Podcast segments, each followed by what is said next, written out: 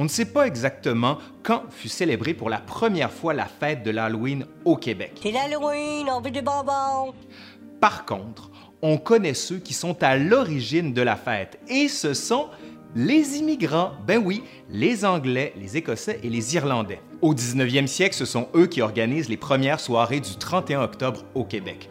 All Allows Eve, qui signifie dans la langue de Shakespeare la fête de la veille de la Toussaint. Et bien tout ça, ça a des origines complexes.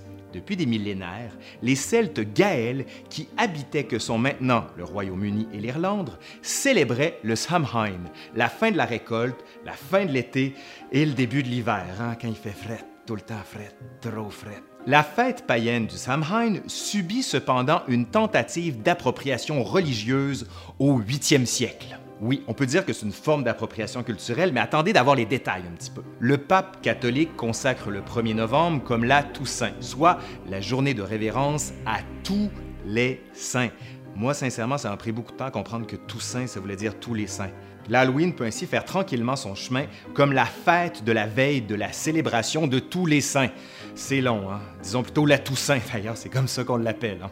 Le lendemain de la Toussaint est ensuite consacré le jour des morts. Ça, vous le connaissez parce que c'est très célébré au Mexique. Donc, le calendrier comporte trois jours importants depuis le 8e siècle. L'Halloween, qui est le 31 octobre, la Toussaint, le 1er novembre, et le jour des morts, le 2 novembre de chaque année.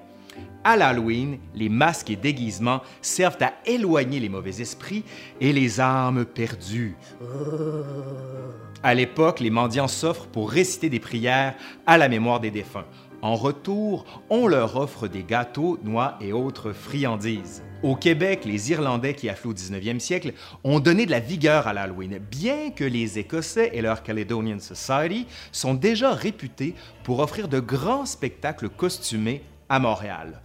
Autrefois liée à la religion, la fête de l'Halloween devient finalement, de nos jours, une célébration séculaire complètement détachée de la religion, c'est-à-dire une journée dédiée aux petits et aux moins petits, là, genre le genre de personnes qui se déguisent, là, pour aller chercher bien sûr des bonbons. Ah, ça, c'est le fun, les bonbons, ouais.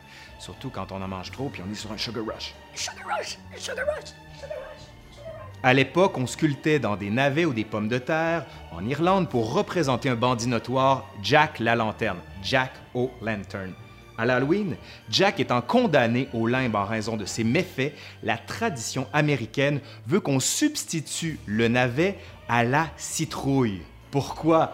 Ben, en fait, c'est très simple et il y a une raison assez évidente. Les immigrants, que sont les Irish et les British, comme on dit à l'époque, ont trouvé plus pratique de sculpter leur jack-o'-lantern dans une citrouille, parce que la citrouille est beaucoup plus répandue en Amérique.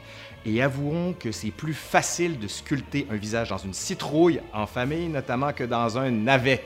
J'ai essayé, ça a été une catastrophe. Hein. J'ai essayé de le passer en soupe, ça a été une catastrophe. D'ailleurs, les navets, qu'est-ce qu'on fait avec ça? Avez-vous des recettes de navets? Je veux vous entendre. Allez, discutez! Merci à Simon Jolivet qui a écrit cette capsule et qui est toujours très précis dans ce qu'il fait.